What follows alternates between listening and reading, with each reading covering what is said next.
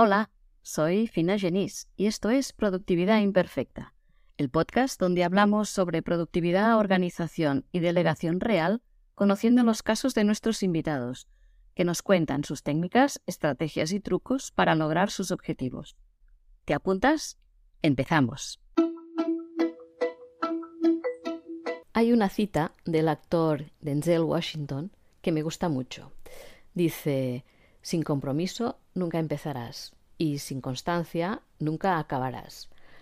Pues estoy preparando un reto para que empieces a iniciarte en el mundo de la productividad. ¿Te animas a participar? Es gratis.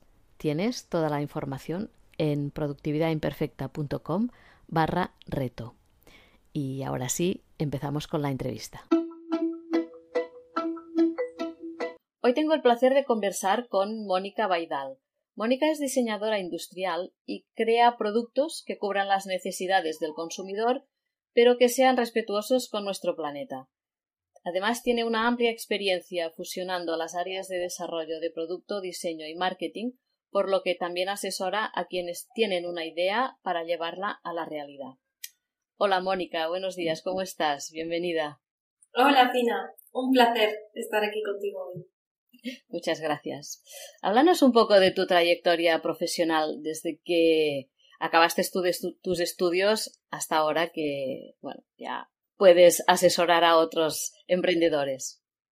Pues la verdad es que es una carrera corta, ¿no? Porque es verdad que, solamente llevo 10 años en el mundo laboral, 10 o casi 12 ya, porque, pero sí que es verdad que, que ha sido intensa, ¿no? Y, y yo terminé la titulación y yo ya estaba trabajando.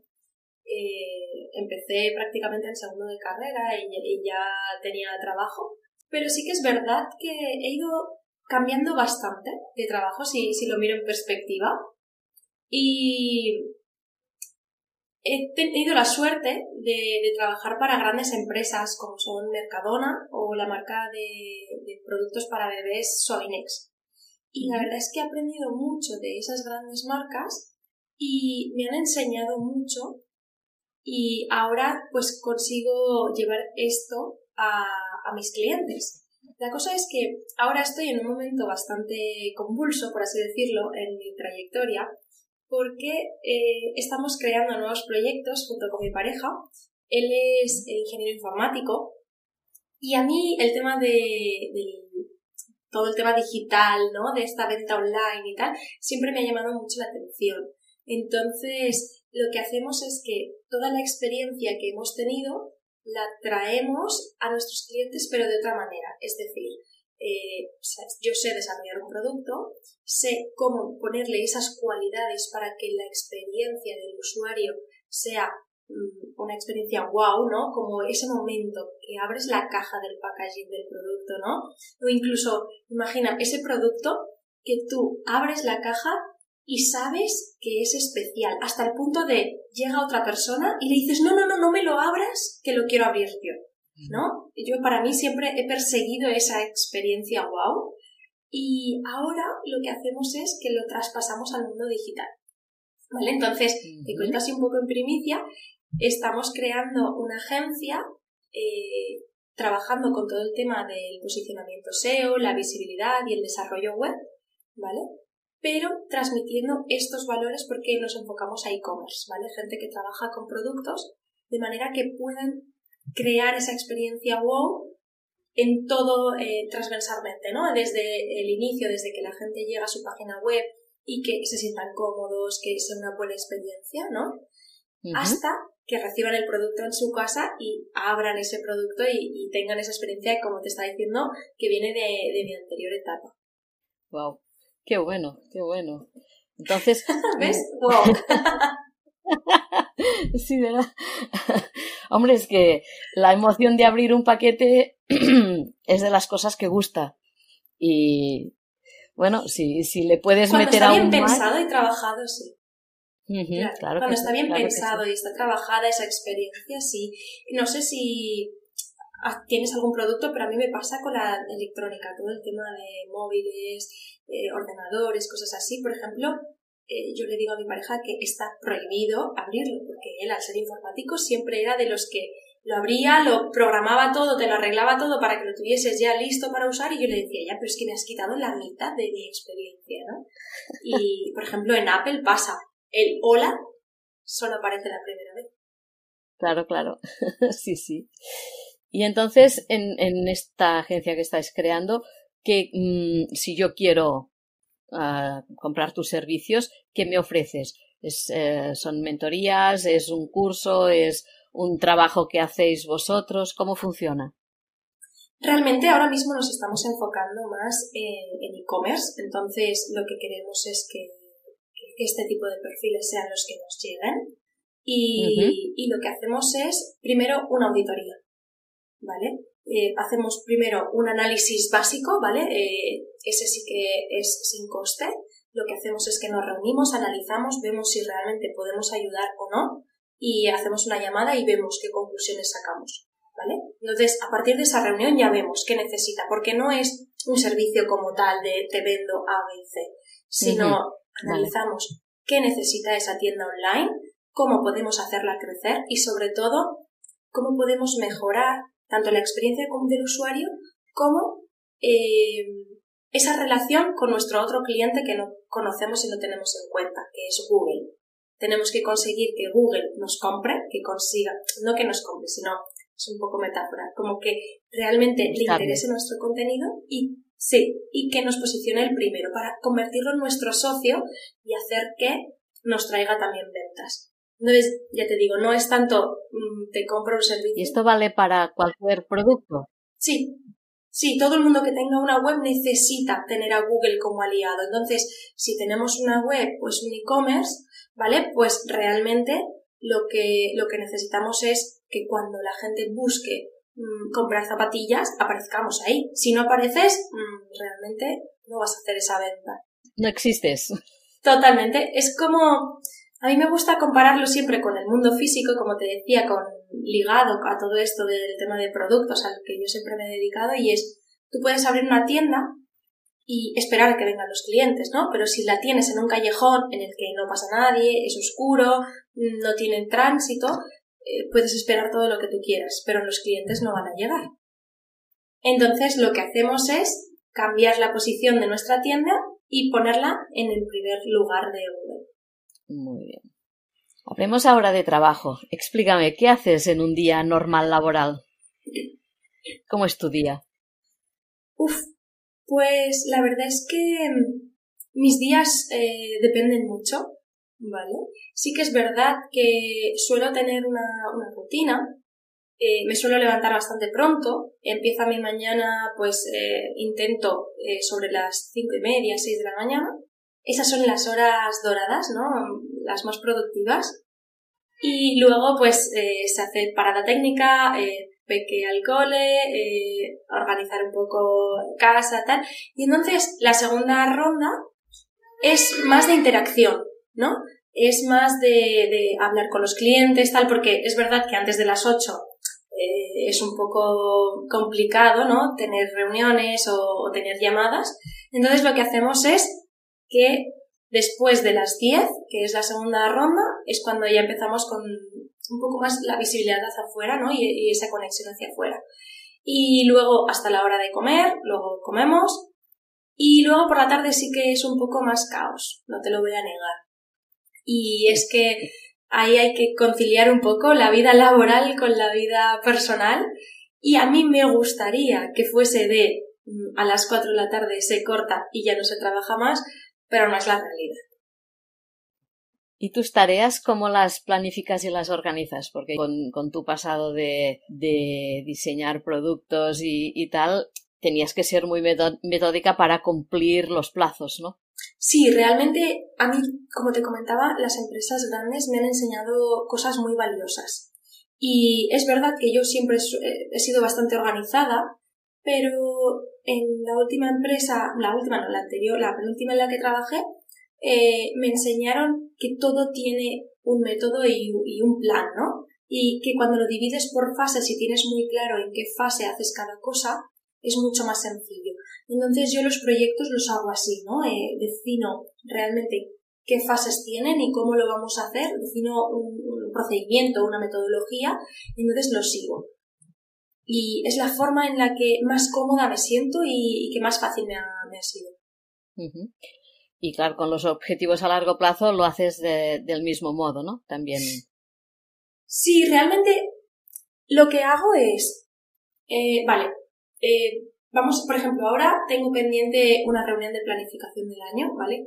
que la verdad es que el inicio de año, pues para mí casi que empieza el día 10 o el día. Entonces, a partir de ahí trabajamos.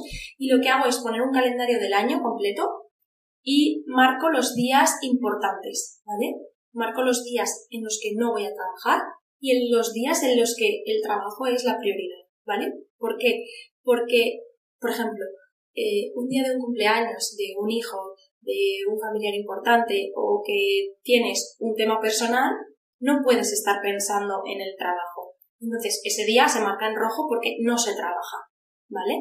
Y luego, por otro lado, cuando tú tienes un lanzamiento, todo tiene que ir enfocado a esto, ¿no? Entonces, lo que me gusta es marcar esas fechas, ¿no? En, rojo o en negro, dependiendo de, la importancia o de, del... porque soy muy de colores, como puedes ver, soy muy gráfica y muy visual. Entonces, todo va en función de eso. Lo que hago es que me planifico en función de eso. Marco el lanzamiento y entonces cae en cascada todo lo de, lo de atrás, ¿no? Pues eh, si lanzo este día, este día anterior tengo que hacer esto, tengo que hacer esto, la semana anterior, tienes que ir teniendo una conversación con los clientes eh, de esta manera, ¿no? De, de, pasas de algo más genérico a algo más concreto. Entonces me gusta planificarlo a, de forma anual. Y luego lo que hago es cuando ya lo tengo así, a grandes rasgos, eh, bajo las tareas a, tierra, un poco como, vale, tengo estos proyectos, defino todas las tareas que tienen que hacer, igual las planifico, no tanto diario, sino semanal. Y luego ya, eh, esa semana o, la, o más o menos cada dos semanas o así, voy planificando ya bajado al detalle y lo hago con, con Google Calendar, porque para mí es lo más cómodo. Sobre todo Hoy lo estaba reflexionando, sabiendo que iba a tener la charla contigo, y he descubierto que lo hago porque no me gusta tener tachones en la agenda. Mira tú qué curioso. Entonces, según el calendario puedes mover y no quedan los tachones. Sí, sí, sí, y además lo tienes en el ordenador y en el móvil, que eso es súper cómodo. Y aparte de. Sí, Aparte de Google Calendar, ¿qué otras herramientas usas para organizarte o para gestionar tus tareas? Bueno, yo soy mucho de Excel. La verdad es que ahí hago todo el listado de tareas. Eh, sí que es verdad que las planificaciones estas anuales que te decía las hago también en Excel. Entonces, para mí es una combinación de ambas. pero no utilizo ninguna, ninguna aplicación así como tal. Sé que hay muchas, pero no sé, me muevo fácil en Excel, entonces me gusta hacerlo así. Si te mueves donde tú estés más cómoda es la que te funciona mejor. Así es, porque herramientas hay para uf, de todo tipo. ¿Y tú tienes enemigos de productividad o ladrones de tiempo? ¿Y cómo los controlas si tienes? Uf. Esa es mi gran lucha. Yo creo que, este año es mi objetivo, ¿no? Eh, realmente me considero una persona muy creativa y que tiene muchas ideas y eso también tiene doble filo. Y es que estás haciendo una cosa y siempre hay algo en el retrovisor, ¿no? Siempre hay algo eh, como en segundo plano. Entonces, ¿qué pasa? Que de repente estoy haciendo una cosa, me surge una idea, me voy a esa otra idea, entonces voy saltando mucho. Por eso mi idea de ponerlo todo en calendar y sabes cuál es el foco e intentas no distraerte. Pero sí que es verdad que, a mí me cuesta mucho y es mi talón de Aquiles. Leía yo en un libro, ¿cómo se llama este? Hiperfocus, creo que se llama el libro, que decía que también hay que, para si tienes ladrones de tiempo o cosas que te distraen, pues agendarlo un rato que sea pues para, para divagar y para guardarte un rato cada día para estas cosas y así ya lo pones en orden. Lo encontré curioso. Uf, pero, pero me cuesta, ¿sabes qué pasa? Eh, al final, pues, sabes que siempre buscamos un poco el perfeccionismo y que, Y el hecho de ponerme un rato en la agenda para perder el tiempo en redes, ¿no? Eh, es un poco, no sé, curioso. Porque ya te digo, sobre todo es eso, de que empiezas, vas a mirar algo y al final miras tres mil cosas y dices, uy, sí, yo he entrado para esto. Sí, y luego te autoconvences que lo has hecho por trabajo, ¿no? Porque a ver qué hace la competencia, a ver qué hacen, ¿verdad? Hablemos ahora de salud. ¿Cómo, ¿Cómo cuidas tu cuerpo y tu mente para seguir productiva? Pues aquí el año pasado descubrí un hábito que llevaba tiempo queriendo implementar y me ayuda. Y es el yoga. Está muy manido, pero realmente, eh, en realidad no creo que sea tanto el yoga como tal, sino es el dedicarme un tiempo para mí. Que la verdad es que no lo hacía. Y creo que, que para mí es muy necesario el hecho de tener un rato para mí, para bajar, para decir, bueno, pues lo dedico en, un tiempo para mí, ¿sabes? Creo que es lo más importante. Sí que es verdad que final del año pasado también incorporé otros hábitos que me gustaría retomar, que con el tema de, pues eso, ¿no? virus, eh, navidades y tal, pues eh, al final se rompen un poco las rutinas. Y el hecho de empezar el día eh, bajándome, nada, tengo aquí abajo de, de, mi casa un pequeño gimnasio y me bajaba a las cinco y media de la mañana y hacía media hora, no hacía más pero ya te ponía en otro, en otro modo, ¿no? Y creo que también, yo creo que al final la base es esa, dedicarse tiempo y tener un rato para simplemente hacer lo que te gusta. Sí, sí. ¿Y la mente cómo, cómo la desconectas? Sinceramente, no sé si hago eso. Sí que es verdad que lo que te decía, el yoga me, me ayuda mucho y el hecho de tener un rato para hacer otras cosas eh, me ayuda mucho. Pero si te digo la verdad, creo que eh, hay un momento en el que sí desconecto. Y es, eh, yo tengo un podcast con un amigo en el que simplemente pues hablamos él y yo, tenemos conversaciones acerca de marketing, acerca de pues, redes sociales, desarrollo, web, cosas así, ¿no? De un poco de esa experiencia de usuario, todo lo que te contaba.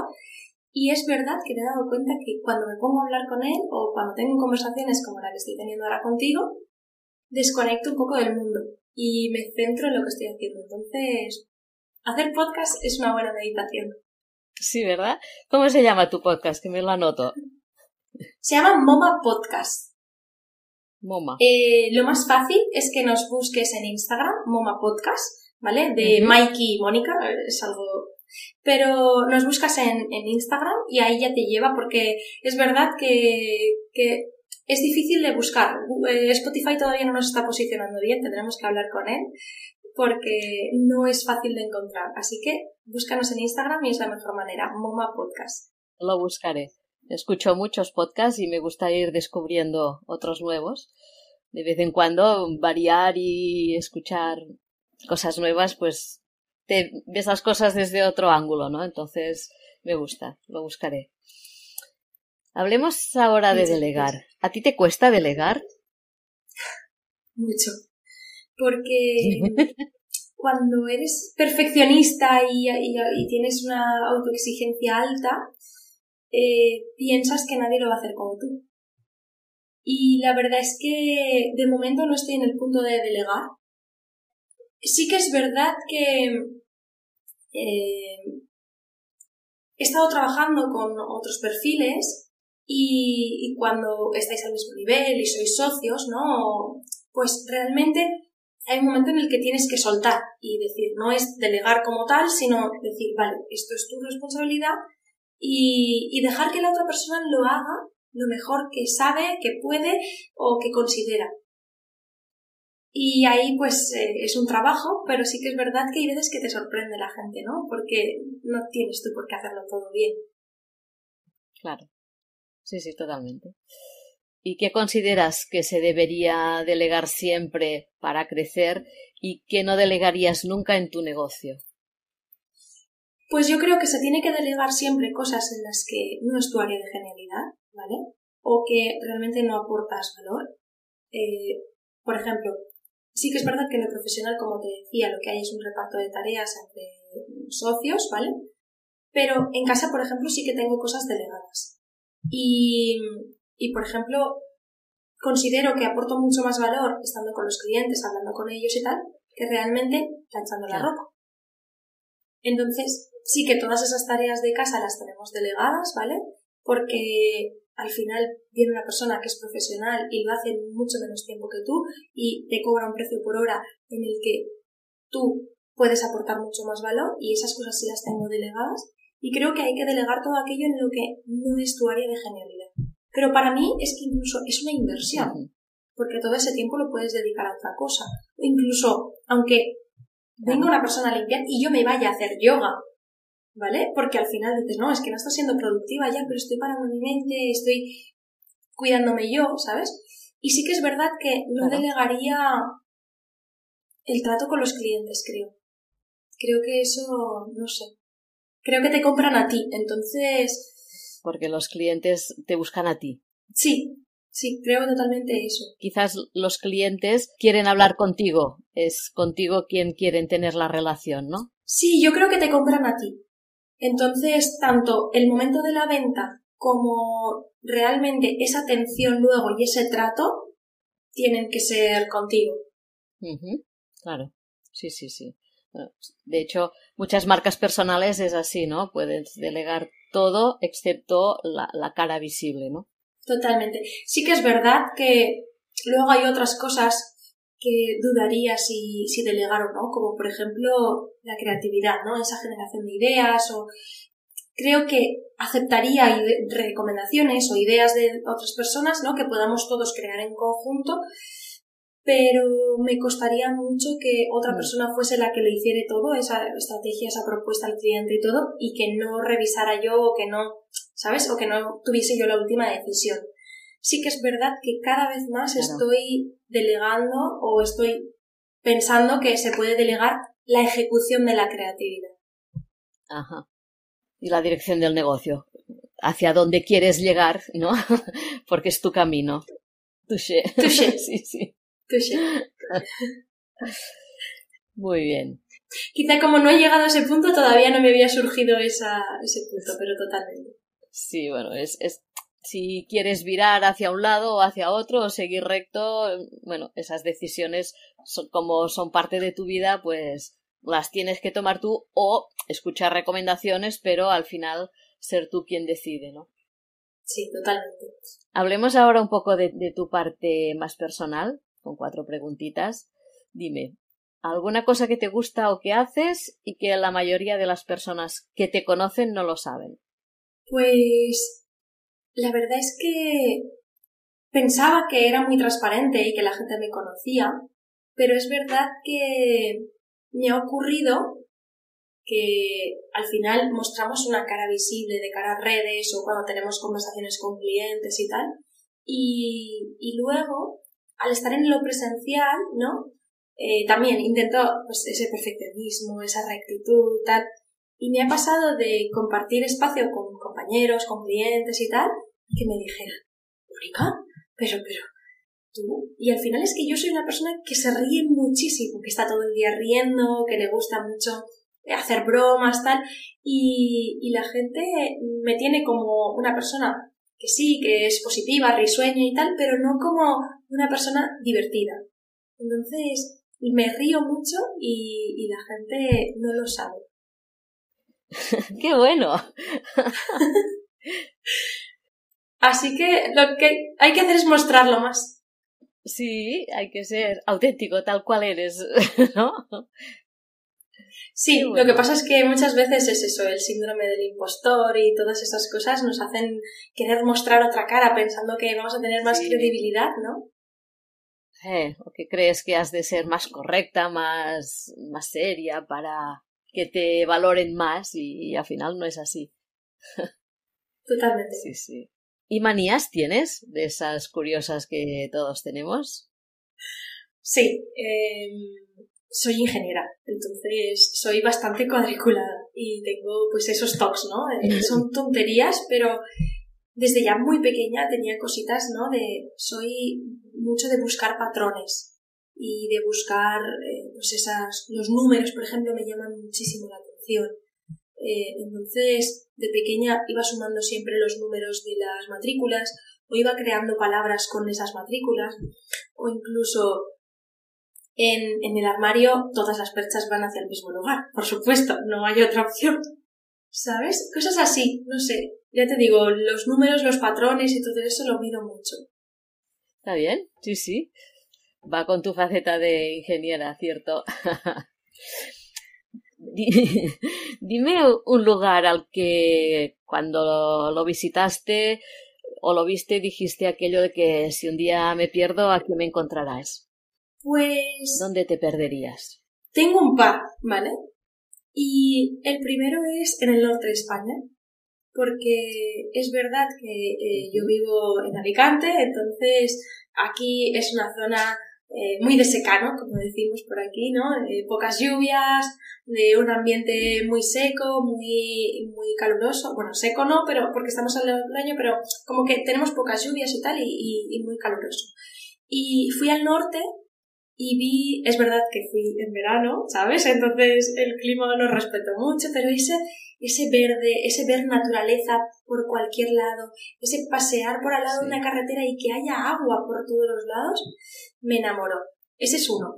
Pero luego también eh, tenemos unos familiares que aquí al lado del pueblo tienen una casa de campo y realmente el hecho de salir de la casa y tener un pequeño porche donde poder desayunar todos los días en verano, uff, eso es, creo que es mi sueño. Así que algún día espero tener una casa. Eso sí, a la hora del almuerzo no me llaméis porque es el momento de estar en el porche. Qué bueno. Sí, sí, bueno, trabajando en remoto te puedes ir a vivir a cualquier parte, es lo bueno que tiene. Sí, sí, completamente. Sí. A nosotros, por ejemplo, nos gusta mucho viajar con camper. Lo hacemos, ahora está muy de moda, pero nosotros llevamos 15 años haciéndolo. Entonces es un gustazo porque te llevas el portátil y puedes trabajar siempre y cuando haya cobertura, pero desde cualquier parte, ¿no? Entonces es, es lo bueno que tiene. A ver si con, yo siempre digo, a ver si con los trabajos en remoto se puede llenar un poco esta España tan vacía que tenemos y que además es preciosa. El centro, la zona vacía, es, hay unos paisajes impresionantes. Nosotros también descubrimos el mundo camper hace unos años. Sí que es verdad que últimamente lo hemos dejado un poco más de lado porque con la PEC y tal, al final es, es muy pequeña y es complicada la logística. O al menos esas, esas excusas nos contamos, ¿no? Pero bueno. Y, y la verdad es que también nos enamoró y es increíble cómo se vive viajando así. Sí, la verdad es que sí. ¿Tiras por aquí o tiras por allá? Donde, donde te lleve a la carretera, ¿no? y te gusta un sitio, te quedas, claro, te quedas más días y no te gusta y vámonos, y listo. No tienes que dar explicaciones. Así es. Si llueve, pues giro y me voy para otra parte. y la última. Dime, un personaje histórico de cualquier época, o si quieres actual, para compartir mesa y por qué. ¿Con quién te gustaría comer y de qué te gustaría hablar? A ver, sorpréndeme. Pues te voy a decir dos, no me puedo quedar con uno. La verdad es que los dos son bastante recientes, no, es nada del otro mundo, pero eh, el primero es eh, Steve Jobs. Porque me encantaría poder estar en su mente, poder descubrir cómo pensaba, cómo entendía el consumidor, esas necesidades, esa genialidad desbordante, ¿no? Que, que le trajo tantos problemas pero tantas alegrías y cómo fue capaz de crear un universo como el que ha creado. Eso por un lado. Y el segundo es la reina Isabel de Inglaterra. Porque es una mujer que cuando, por ejemplo, en España, hasta hace muy poco, una mujer no podía ser reina. Así es. Por la ley de sucesión y tal. Y ella realmente, mira la de años que ha estado en un mundo gobernado por hombres se hizo respetar y además, eh, bueno, eh, he visto la, serie esta de The Crown y, me ha apasionado, sí que es verdad que habla su parte de ficción, ¿no? Pero cómo una mujer ha conseguido ganarse el cariño de, pueblo, porque ahí está muy bien reconocida y tal, y en un mundo de hombres, más allá de que nos guste la monarquía o no, pero realmente su figura me parece muy interesante como mujer en un mundo de hombres. Sí, sí, y empezó en una época complicada, ¿no? en la posguerra que, que, bueno, fue una época difícil para todos los países. Un día, como curiosidad de ella, un día leía el listado de los presidentes de Estados Unidos con los que, que ha tratado. Yo qué sé si eran como diez o nueve, no sé. Había muchísimos. No está nada mal. Ellos van pasando y ella se quedaba. Pero igual que los papas, ¿no? Los de la Iglesia. Católica, que han sido creo que tres los que ella ha, tenido y dices, qué curioso, ¿no? Cómo la gente ha ido pasando y ella ha permanecido y, yo creo que, ya te digo, el hecho de ser una mujer mm. en un mundo de política, ¿sabes? De, de, tantos poderes que normalmente siempre los han llevado los hombres y cómo ella mm, ha tenido esa rectitud. Además, una persona que no estaba destinada a ser reina porque tenía otra línea de sucesión y tal, no sé, me llama mucho la atención su perfil. Ya te digo, fuera de, monarquía, sí, ¿no? Eh, es un debate en el que no entro, pero su persona me, llama mucho la atención. Pues hasta aquí la entrevista. Me ha gustado mucho todo lo que has contado. Y finalmente te cedo el micro para que puedas decir lo que quieras o dónde te podemos encontrar. Pues, Fina, el placer ha sido mío de compartir este ratito contigo y mil gracias por abrirme las puertas de tu, de tu podcast. La verdad es que el proyecto que te he adelantado sido un poco en primicia. Todavía no, no tenemos redes ni, ni, nada. Entonces creo que lo más fácil es que me sigan en mi Instagram, que ahí se pueden enterar de todo. Eh, arroba Mónica Baidal, tal cual. Y, y ahí la verdad es que me encantaría que, que, si nos han escuchado, que me manden un mensaje, digan, vengo del podcast de, de Fina, y entonces que hablemos y que me digan pues qué les ha parecido y, y, lo que les ha inspirado. Así que ahí me pueden encontrar y lo que sí que me gustaría es lanzar un pequeño regalo a, a tu comunidad, ¿vale? Y es que cualquiera que esté escuchando esto, que tenga una página web, sobre todo, sobre todo si tiene una tienda online, un e-commerce, que si le gustaría que le hiciésemos un análisis gratuito de su web, que me escriba por Instagram y todo suyo. Muy bien, pues lo dejaré en las notas del programa.